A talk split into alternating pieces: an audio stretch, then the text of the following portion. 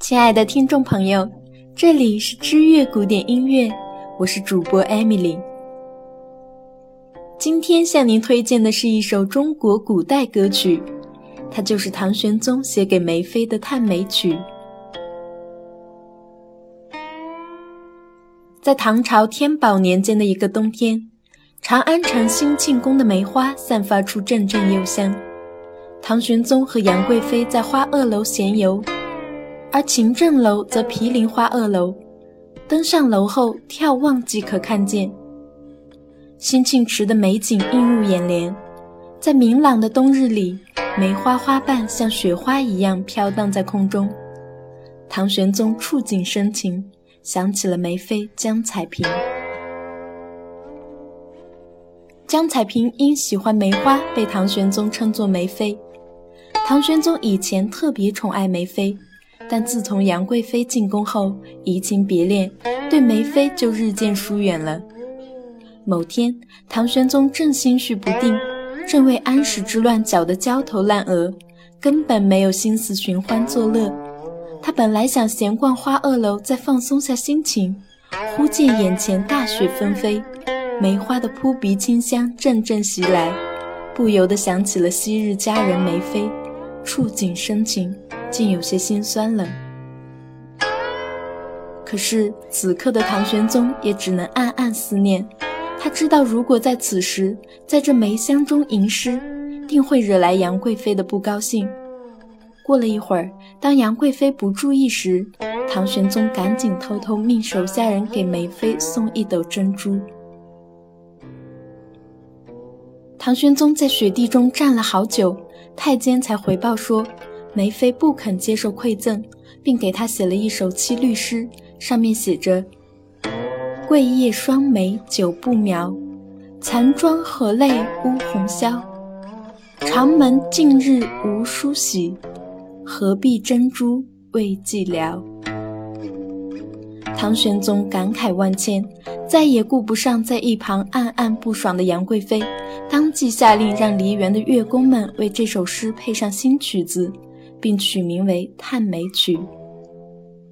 当此曲配此景演奏，顿时歌声凄婉，幽怨悲凉，歌声回荡在花萼楼前，实在可悲可叹。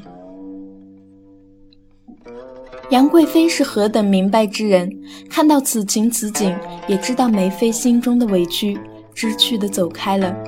但是万万没想到，唐玄宗还是眷恋着杨贵妃，一时想念梅妃，也只是触景生情罢了。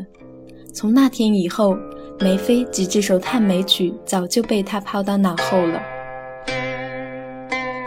不久，安史的叛军攻到长安城下，仓促之中，唐玄宗带着杨贵妃逃向川蜀，而梅妃却留在了宫中。安史之乱期间。杨贵妃被逼无奈上吊自杀。安史之乱平息之后，唐玄宗孑然一身地回到了长安。失去了杨贵妃，又开始思念起梅妃来了。但是梅妃在这场战乱中已经失踪。唐玄宗随即派人四处寻找，然而无功而返。有一天，一个太监献给了唐玄宗一幅梅妃的画像，栩栩如生。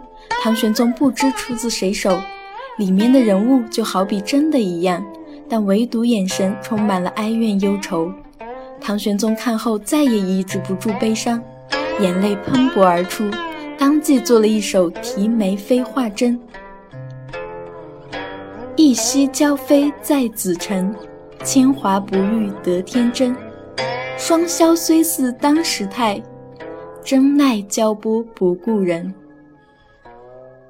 唐玄宗让乐工们按照《探梅曲》的曲调来演唱这首诗，但花萼楼早已人去楼空，梅花落尽，现在仅有这曲悲伤的挽歌回荡在凄凉的院中。几天以后，下人们上报说梅妃已经悄然离世了，她的尸体埋在了温泉旁边的一棵树下。唐玄宗立即刨了坟，看见了梅妃，她面容如故。雪白的面庞犹如梅花一样，再细细看去，只见她肋下有伤，想必是被叛军杀死了。唐玄宗老泪纵横，但昔人已去，后悔也来不及了。眼前的一切就像滚滚东流的江水，再也挽回不了了。梅妃的凄惨命运也让世人叹息。如果您对我们的节目有任何建议，请在新浪微博或微信公众号中搜索“知乐古典音乐”，在那里给我们留言。感谢你听到我，下期不见不散。